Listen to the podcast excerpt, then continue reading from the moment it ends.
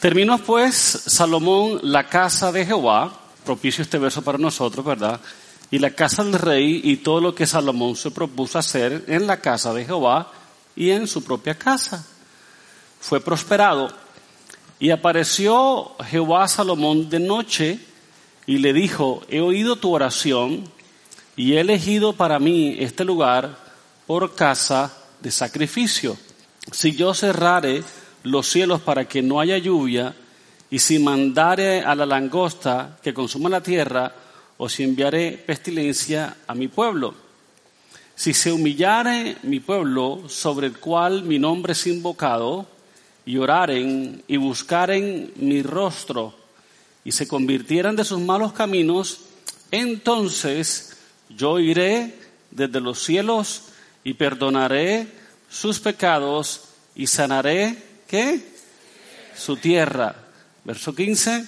Ahora estarán abiertos mis ojos y atentos mis oídos a la oración en este lugar, porque ahora he elegido y santificado esta casa para que esté en ella mi nombre para siempre, y mis ojos y mi corazón estarán allí para siempre. Y si tú anduvieses delante de mí, como anduvo David tu padre, hicieres todas las cosas que yo te he mandado y guardares mis estatutos y mis decretos, yo confirmaré el trono de tu reino, como pacté con David tu padre, diciendo, no te faltará varón que gobierne en Israel.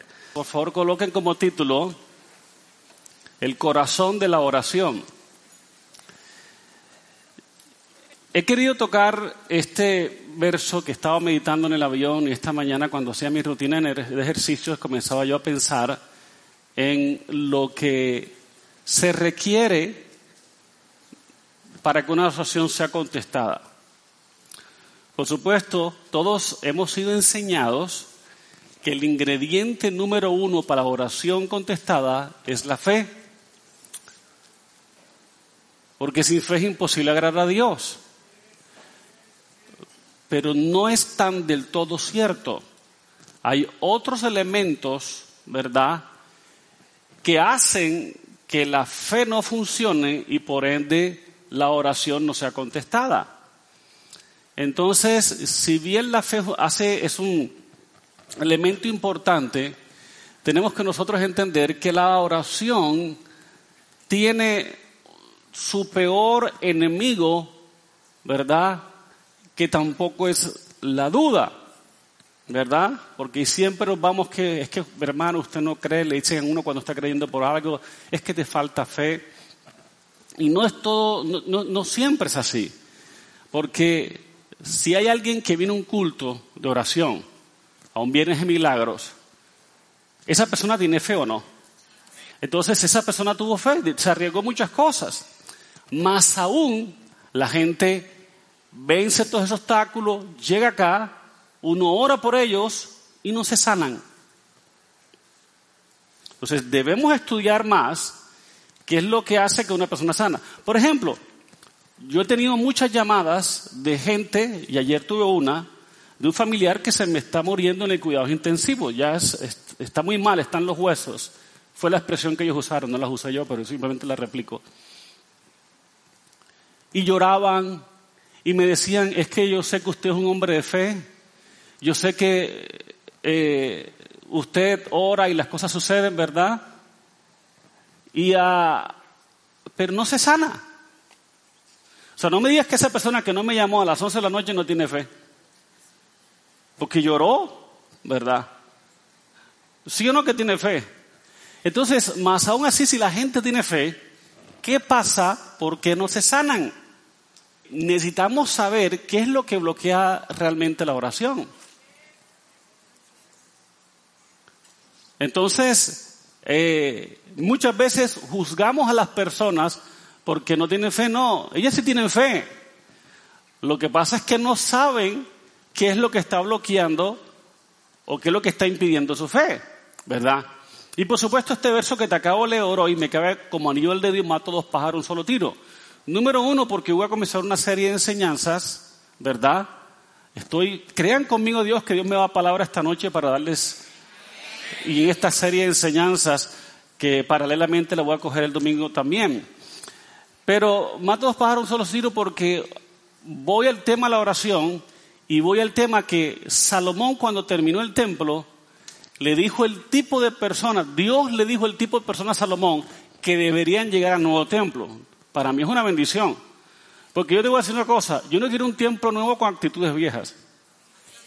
Yo no quiero un templo nuevo con pecados antiguos o mañas viejas. Templo nuevo, todo nuevo. Eso no incluye el marido, señora. Hago la salvedad. No, no, no, falta la hermana que el pastor me dijo que templo nuevo, todo nuevo, marido, chao, lo, echa.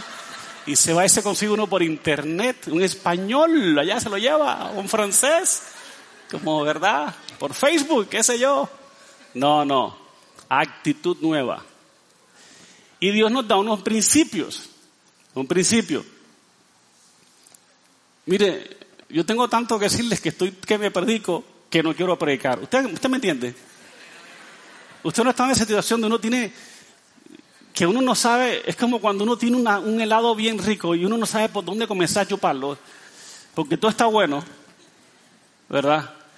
Entonces le dice Dios a Salomón lo siguiente, y quiero que me recapitulemos esas palabras, dice, se le apareció de noche y yo he oído tu oración, la de Salomón, y he elegido para mí este lugar por causa del sacrificio.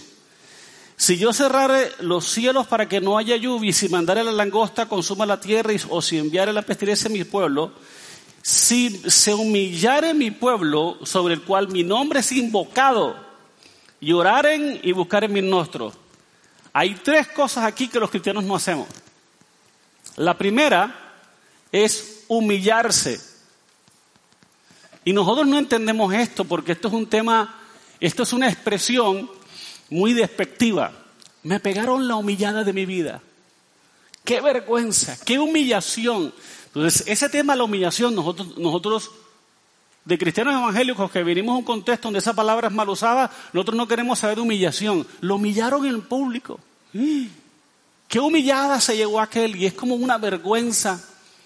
Pero nadie sabe ni nadie ha hecho la humillación ante Dios. Entonces nosotros tenemos el verso al revés. Dice, si se humillare mi pueblo, sobre el cual mi nombre es invocados, y oraren y buscaren, su, y buscaren mi rostro, ¿verdad? Y se convirtieren de, de sus malos caminos. Entonces, por allá bien lejos, ¿sí? Yo iré de qué? Desde los cielos. Hay cuatro requisitos para que Dios te oiga. Y ninguno tiene que ver con fe solamente. Nosotros, usted sabe que es humillarse delante de Dios. La mayoría de nosotros no entendemos ese, esa expresión. La otra dice, sobre cuál mi nombre ocupado. La segunda es lloraren. Esa la sabemos hacer pero sabemos buscar su rostro y, todos oramos. Entonces hay humillación que hoy ustedes se van a pegar la humillada del siglo.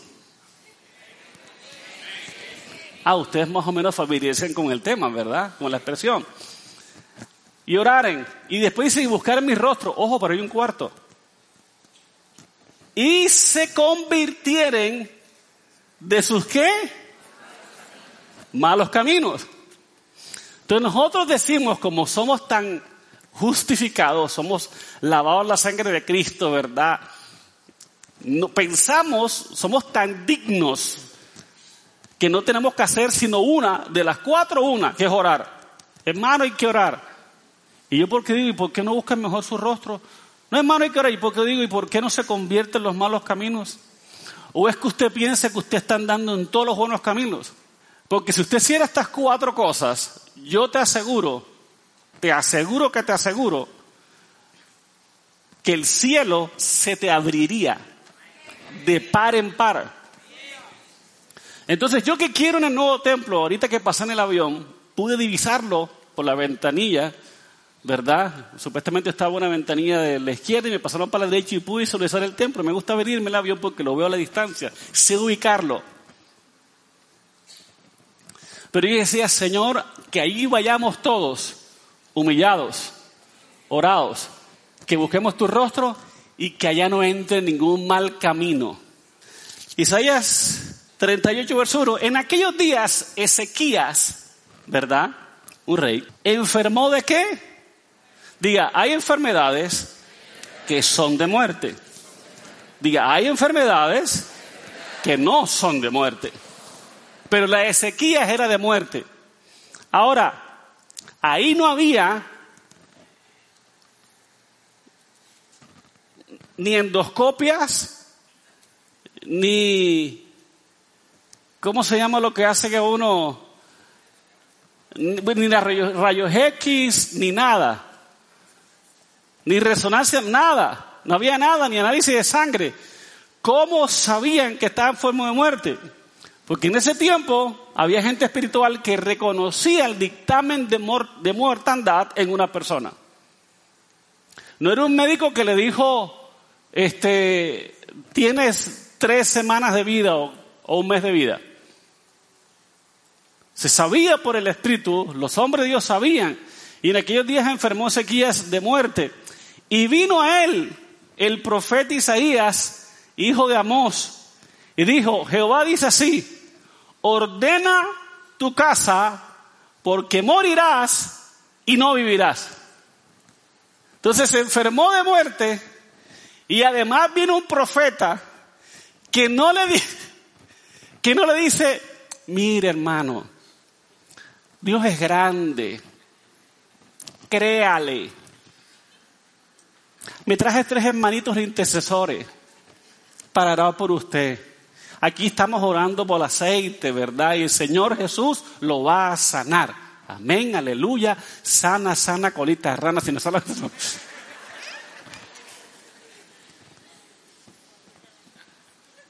No, no, no, no, eso no era ni grupo oración. Eso no era por WhatsApp, tú te imaginas Ezequiel, oren por mí, me estoy muriendo. Hagamos una cadena de oración. Ya había un dictamen de muerte y el profeta lo confirmó. Ordena tu casa porque morirás y no vivirás. ¿Tú qué haces? Si tú sientes que estás bajo una amenaza de muerte, tan terrible. Y la Biblia hoy te va a enseñar de cómo salir de dictámenes de muerte. Y es importante que como pastor predique este mensaje por si las moscas. Y dijo, porque morirás y no vivirás. Entonces volvió Ezequías su rostro a la pared e hizo oración a Jehová. ¿Cuántos saben que no hay nada que nos haga buscar más a Dios que una tragedia? Volvió su rostro a la pared e hizo oración ¿qué? A Jehová. Y mira lo que hace. Oh Jehová, verso 3 te ruego que te acuerdes ahora que han dado de ti en verdad y con íntegro corazón y que he hecho lo que he sido agradable delante de tus ojos y lloró Ezequías con gran... Yo me pregunto, si el mal era tan bueno, ¿por qué está llorando tanto? Porque no era tan bueno como comenzó a decir.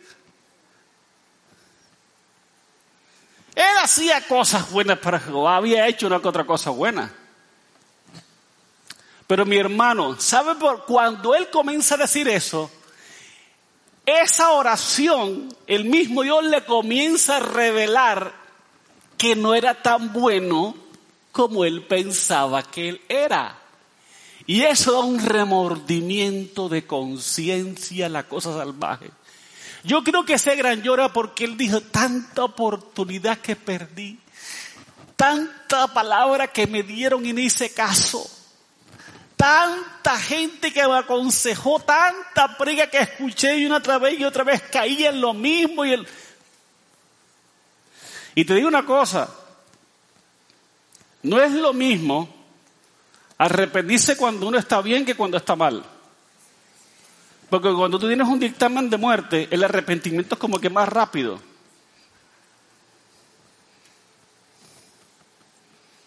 ¿Están aquí? Lloró con gran lloro. Este hombre hizo el primer parto, la primera parte que habló 2 Crónica 7, 14. Se humilló ante el Señor.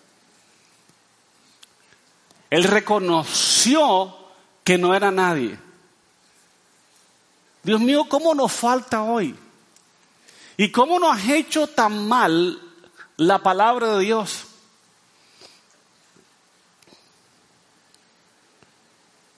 Nosotros que vimos el movimiento de palabra de fe y la gente le llama la confesión positiva, hemos llevado al extremo estas enseñanzas. Señores, la fe no niega la naturaleza humana que tienes. Todos tenemos debilidades. Todos tenemos cosas que tratar en nuestras vidas. ¿Me están entendiendo? ¿O no me están entendiendo? Todos tenemos cosas en nuestra vida que sortear, que, que mirar. Y Ezequías tenía las suyas. Él se vuelve su rostro contra la pared cuando tú lloras contra la pared, tú estás humillando, tú estás avergonzándote, tú estás diciendo yo no quiero sino concentrarme en Dios. Él no dijo, yo creo en tu palabra, yo creo en tu sangre, yo creo en tus promesas. Él volvió su rostro con la pared, ¿verdad? E hizo oración a Jehová con gran lloro, ahí dice la Biblia claramente, ¿verdad? Y dice que el profeta ni siquiera se despidió, el profeta le dio la palabra, se fue y no se quedó. Ezequías esperando morir por esa palabra porque ¿quién más? Imagínate que era Isaías el que te está profetizando. Isaías. El profeta de los profetas, Isaías es el que te está profetizando y lo que ese man dice pasa.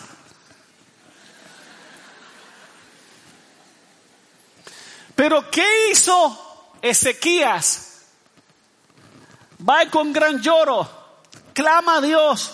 Yo no sé cuánto duró esto. Yo no sé si pasaron días. Yo no sé si se pasaron horas, si pasaron semanas. Yo creo que tuvo un tiempo de quebrantamiento Ezequías ahí. Y en el verso 4, mire lo que pasa.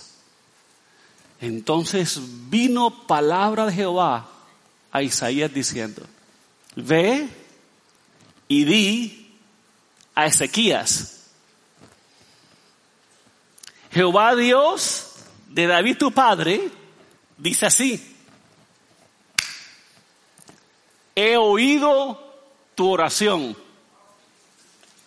Ojo, pero he visto tus lágrimas.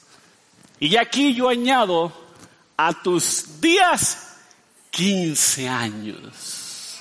Señor, el ingrediente número uno para que nuestras oraciones sean contestadas es la sinceridad y pureza de nuestro corazón. Señor, yo te he desobedecido. Esta tragedia me vino porque yo he tenido pecados guardados. Yo me hago el líder, pero tengo estos pecaditos. Como San Agustín decía, ¿no? En su famosa frase, Señor, libra de mi pecado, pero no todavía. Después dijo, San Agustín, líbrame de todos mis pecados, excepto de uno, porque lo quiero guardar. Y al final de su viejo dijo, Señor, sálvame de todos mis pecados y sálvame ahora. ¿Están entendiendo el mensaje? Ezequías sabía el poder del quebrantamiento, de la humillación. Señores, eso no tiene que ver con el ayuno. Usted puede hablar lenguas, todo lo que usted le dé la gana. Usted pone todos los intercesores y si quiere se viste amarillo también. Nada sucede cuando usted no es honesto delante del Señor. Usted juega, ¿verdad? A tibio, juega a coquetear con el pecado, juega a esto, juega a lo otro. Y el Señor da que te da palabra, te da misericordia. El Señor es misericordioso, es bueno para contigo, te bendice, pero no quieres cambiar. Hasta que llega la sentencia de muerte que nos golpea contra la pared y tenemos que confrontarnos con nuestro pecado, con nuestras actitudes. Y Ezequías dice aquí, ve y dile Jehová, Dios, David de tu padre, he oído tu oración, he visto tus lágrimas y aquí yo añado a tus días 15 años. Entonces, si es posible que una profecía se cambie, las profecías son evitables, las buenas y las malas. Solo porque Dios ha dicho algo malo o hay una sentencia de muerte, no quiere decir que vaya a pasar. Tu corazón tiene la respuesta. Pero en el sentido opuesto también, si Dios te da una buena palabra y si tu corazón no se amolda, no se alinea con esa palabra, no pasa nada. Así sea que hayáis sido de Jehová.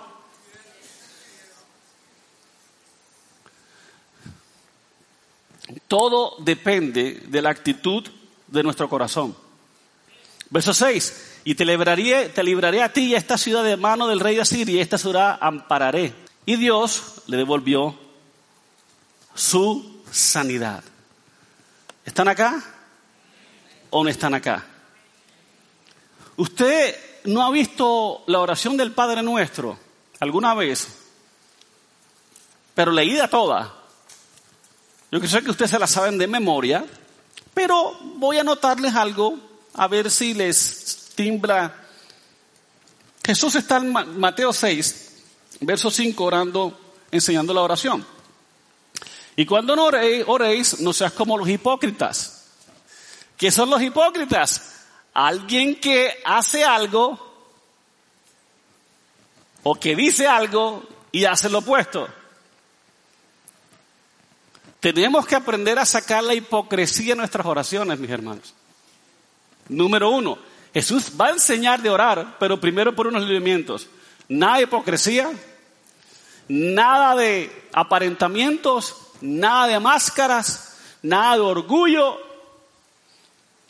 nada de hipocresía. Y mira lo que dice, porque ellos aman al orar en pie en las sinagogas. Yo estuve ahí, en Jerusalén, y eso lleno. Nosotros no oramos así, solamente. Nosotros oramos como Jesús lo dice. Verso 6, mas tú, cuando ores, entra en tu aposento y ¿qué tienes que hacer? Dale llave a la puerta. ¿Sabes por qué la pornografía se está llevando a los hombres de Dios tan por delante? Porque cierran la puerta para intimar con pornografía y no para Dios. Y ese es el desastre más grande que está existiendo hoy en día. Que la competencia de la comunión con Dios es el pecado en la intimidad.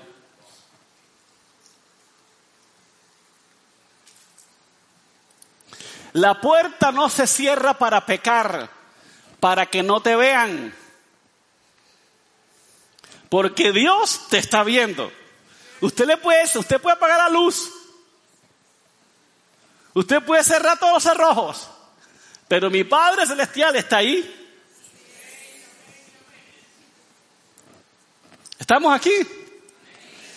Pero el cristiano no cierra la puerta para pecar, porque si cierra la puerta para que pecar, ¿tú crees que Dios te va a responder todo lo que oras en público? La oración sirve cuando entiendes la santidad de la puerta abierta que es esto la iglesia. Porque en la iglesia, decía María Paula, todos somos, ponemos nuestra mejor cara. Todos podemos ser santos 15 minutos. Y esto, lo que estamos viendo aquí, esto no es el verdadero tú. El verdadero tú no es cuando la gente te está viendo, porque cuando la gente te está viendo, tú quieres, tú te muestras como... claro.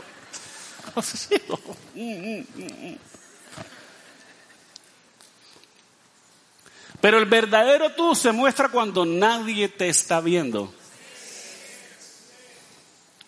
Entonces aquí tenemos posturas que levantamos la mano, llamamos, oramos, ¿verdad? Hacemos el esfuerzo. Pero yo me pregunto, ¿haces lo mismo en la casa que haces aquí? Mas tú cuando ores, entra a tu aposento, cerrar la puerta. Ora a tu padre que está en dónde? En los secretos. Tú no tienes que tener secretos, tú tienes que orar a tu padre que está en los secretos. Tú tienes que aprender qué secreto quieres guardar. Si la comunión con Dios o la comunión con tu pecado. Son los dos secretos. Y tu padre que ve en los secretos, ¿dónde ve tu padre? ¿Qué le interesa ver más a tu padre? En los secretos. ¿Por qué? Porque en el secreto es el verdadero tú.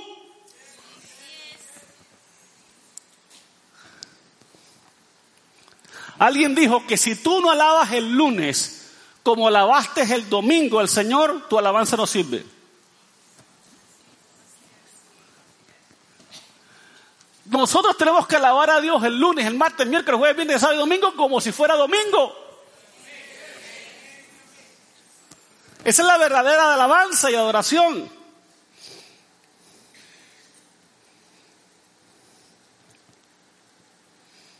Verso 7. Y orando no se van a repeticiones como los gentiles que piensan que por su palabrería serán oídos. Tú ni siquiera puedes saber lo mínimo de la Biblia, pero si tienes un corazón recto delante de Dios, te ganaste el cielo. Te ganaste el cielo. Se te abrió el cielo como Salomón se le abrió y se te abrirá a ti. Así de sencillo. No hagáis pues semejantes a esto, porque vuestro Padre sabe que tenéis necesidad antes que vosotros le pidáis. Él sabe. Dios sabe que tienes necesidad. Hello, despiértate. Dios sabe que tienes necesidad. Pero la necesidad más grande que nosotros tenemos es la necesidad de Él. La necesidad más grande que tenemos es la de Él.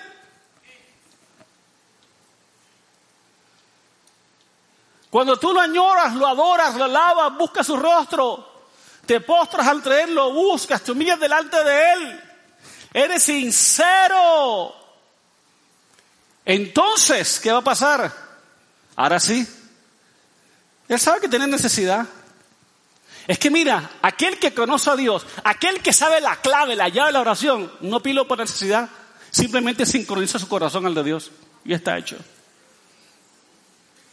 Y está la famosa oración que usted se sabe, Padre nuestro que estás en los cielos, santificado sea tu nombre, mire por dónde empieza, venga tu reino, Hágase tu voluntad como el cielo y la tierra, tiene que con Dios. El pan nuestro cada día nos lo hoy, nuestras necesidades y perdona nuestras deudas como también nosotros perdonamos a nuestros deudores. ¿Sí? Y no nos metas en tentación, mal en el mal, porque tuyo es el reino, el poder y la gloria por los siglos de los siglos. Porque si perdonáis, y mire cómo termina, porque si perdonáis a los hombres sus ofensas, os perdonará también a vosotros vuestro Padre Celestial. Mas si no perdonáis los otros sus ofensas, tampoco vuestro Padre os perdonará vuestras ofensas. Entonces, fíjate que todo tiene que ver con la transparencia del corazón. El dejar de ser hipócrita, el no tener secretos, que nuestro, el único secreto que tú tienes que, que tener aquí guardado es la comunión con tu Padre que te ve en los secretos.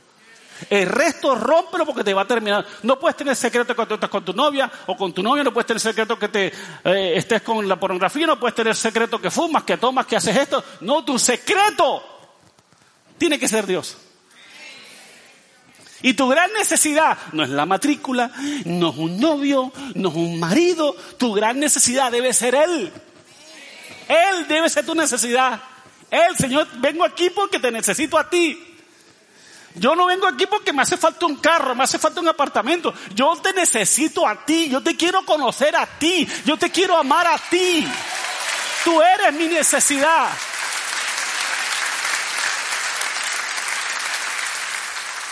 Estoy desesperado por tocarte, estoy desesperado por mirarte que si, si no me tocas me muero y te toco yo a ti.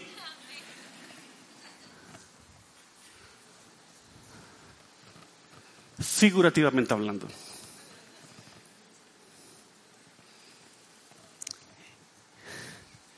Y mira cómo termina y cómo enmarca con el perdón.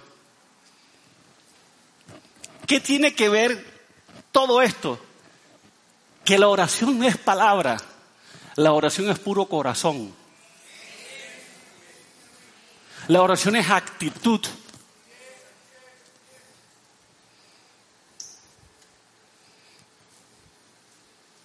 Yo fui a Dios recientemente y le dije, Señor, acabo de cumplir 50, este mes cumplo 51. Y yo llegué a pensar que uno como que vencía los pecados. Y esta vaina después de viejo no se pone mejor. Y le dije, Señor, ¿por qué no me quitas mis debilidades?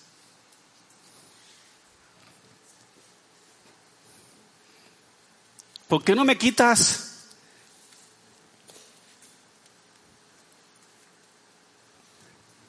mis pecados. ¿Por qué no te los llevas? Yo una vez ya soy Dios, ya soy pecador, yo soy pastor, tengo una iglesia grandísima. ¿Por qué no te llevas todas mis tentaciones? Llévatelas ya.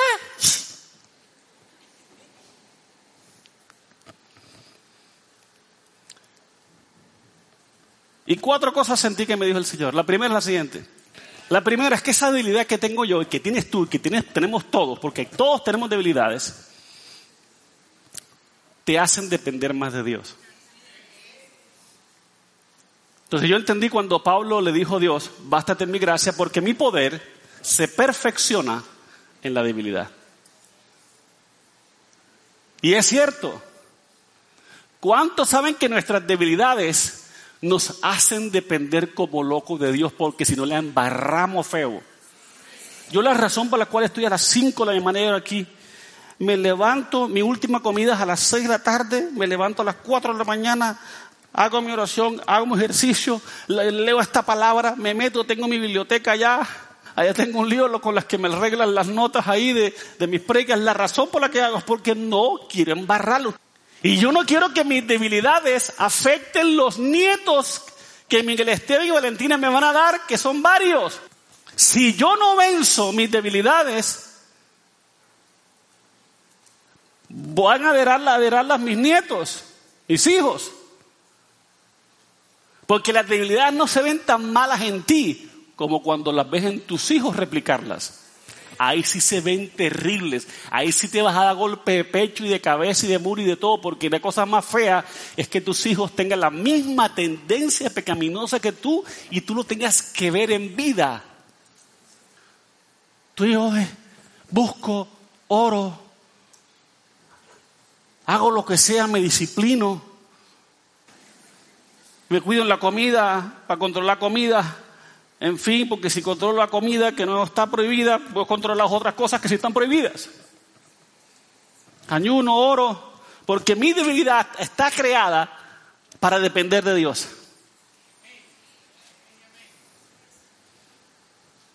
Le doy gracias a Dios por eso. La segunda cosa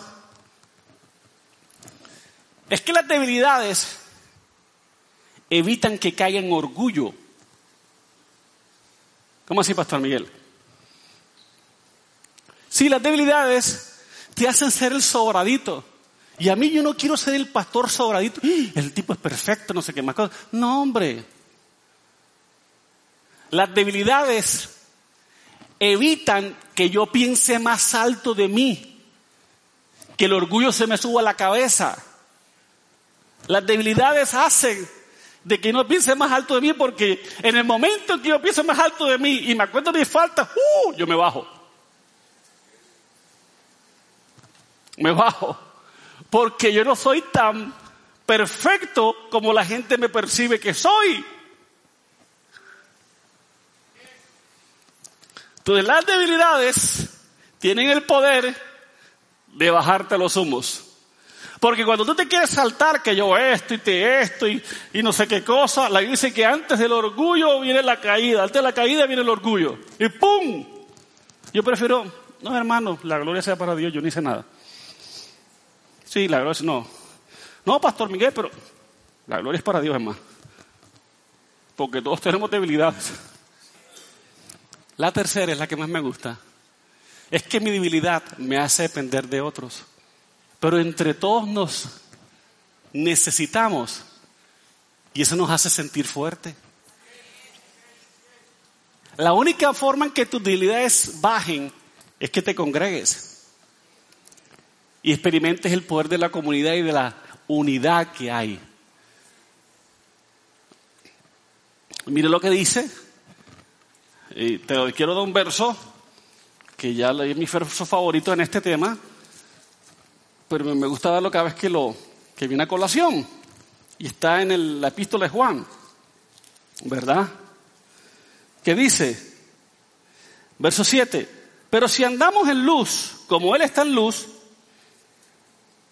tenemos comunión unos con otros. Y la sangre de su Hijo nos limpia de todo pecado. Entonces, esa es primera de Juan 1.7. Entonces, los pecados que tenemos, las tendencias que todo el mundo tiene, cuando tú andas en tu grupo, en tu discipulado. La cuarta cosa la Biblia que por la cual se le agradezco a Dios es porque me hace un mejor ministro del Evangelio. ¿Por qué? Me hace un mejor pastor. ¿Por qué? porque me capacita para ministrar. Nadie que se pare en este púlpito puede aparentar perfección hasta tal punto que nadie lo puede imitar. Pero si yo les comparto a ustedes mis debilidades y mis luchas, a pesar de que Dios me use, voy a crear empatía. Yo le digo a mis pastores, entre más sencillos, más ungidos.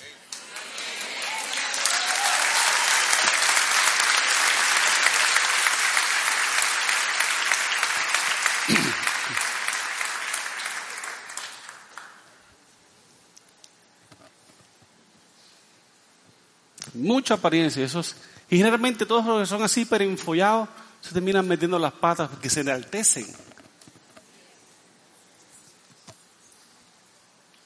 Las debilidades nos ayudan aunque usted no lo crea. Son un karma, nos frían la vida. A veces nos dan una que otra cansancadilla. Uno quisiera que se fuera, pero esto hasta los viejos lo sufren. El hilo pecó de viejo. Entonces yo no quiero pecar de viejo, yo por eso me estoy cuidando ahora. ¿Están acá? La humildad no es negar tus fortalezas. La humildad es ser honestos con tus debilidades.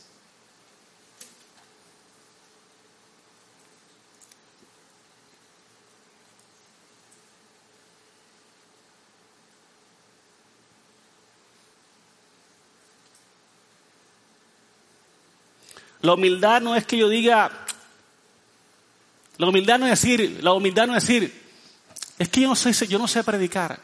Eso no es humildad. Ay, hermano, yo, para la gloria de Dios, digo una que otra palabrita y ya me sale. No, eso no es humildad, eso es falsa humildad. La humildad es decir, yo sé predicar. Soy ungido, Dios me usa para su gloria, para su honra. Pero a pesar de eso, a pesar de que predico, a pesar de que tengo carisma, déjame decirte que tengo fallas también. Eso es humildad.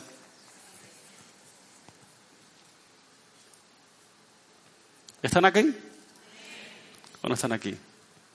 Y como tú manejes la debilidad en tu vida, eso determinará si te va a ayudar o te va a hundir. Por eso esta iglesia, por esta semana, después de esta introducción, quiero que todo el mundo sepa el poder de la humillación. Porque yo he visto que la humillación y la sinceridad con Dios salva más vidas que todo lo que le hemos puesto a la fe. La gente cuando es sincera, cuando es honesta, cuando es transparente delante de Dios, cuando no oculta nada en su vida, mis hermanos, el cielo se le abre. Es que el problema de oración, el corazón de la oración es el corazón. Así que, amados, puesto que tenemos tales promesas grandísimas, ¿verdad? Limpiémonos de toda contaminación de la carne y del espíritu perfeccionando la santidad en el temor de Dios.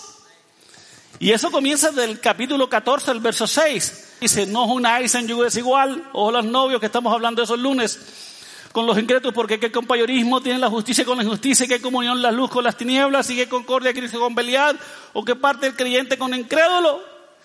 ¿Y qué acuerdo hay entre el pueblo de Dios y los ídolos? Porque vosotros sois el templo de Dios viviente, como Dios dijo, habitaré en ellos y andaré en ellos y seré su Dios, yo será mi pueblo, por lo cual salí de medio de ellos y apartados, dice Señor, no toquéis un mundo y os recibiréis y seréis para vosotros, y seré para vosotros por padre y vosotros seréis hijos e hijas, dice el Señor Todopoderoso. Y en ese contexto dice, mis hermanos, tenemos unas promesas enormes, se nos han profetizado, hablado y escritas promesas enormes. Lo mejor que podemos hacer es limpiarnos de toda contaminación de carne y de espíritu y perfeccionando la santidad en el temor de Dios. Y eso va a hacer que las puertas de los cielos se nos abran.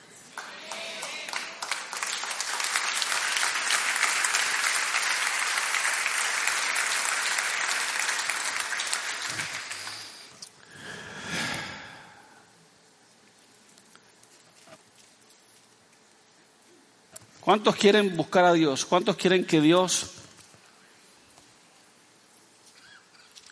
A veces usted no... Mire, yo he aprendido que cuando uno está transparente ante Dios y uno tiene comunión con Él, uno no tiene que pedir nada. Todo se lo da. Todo le cae. Todo le viene.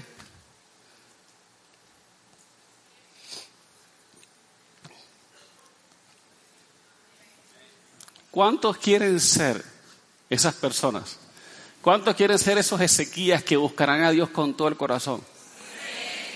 Y que no se vuelva únicamente que voy a buscar a Dios por sus visiones. Mire, la mayor bendición que tú tienes no son las bendiciones que Dios te da, es Dios en sí, su grandeza, su bondad, su infinidad. Hermano, si usted tiene a Dios, tú, usted lo tiene todo, absolutamente todo lo tiene. No tiene que preocuparse absolutamente de nada, porque Dios lo suple. Dios se agrada de sus caminos, Dios lo mira con buenos ojos, Dios está atento a sus oraciones, hermano. O sea, pueden venir lo que sea, pero nada le va a pasar porque no hay nada mejor que cuando los caminos del hombre son agradables ante Dios, ni los enemigos los tocan, ni nada les pasa. Eso, es Miren mis hermanos, yo no sé, pero estoy tan emocionado con este tema que yo quiero predicarlo por todo todo el año. Y creo que nos haríamos un favor a todos nosotros, amén.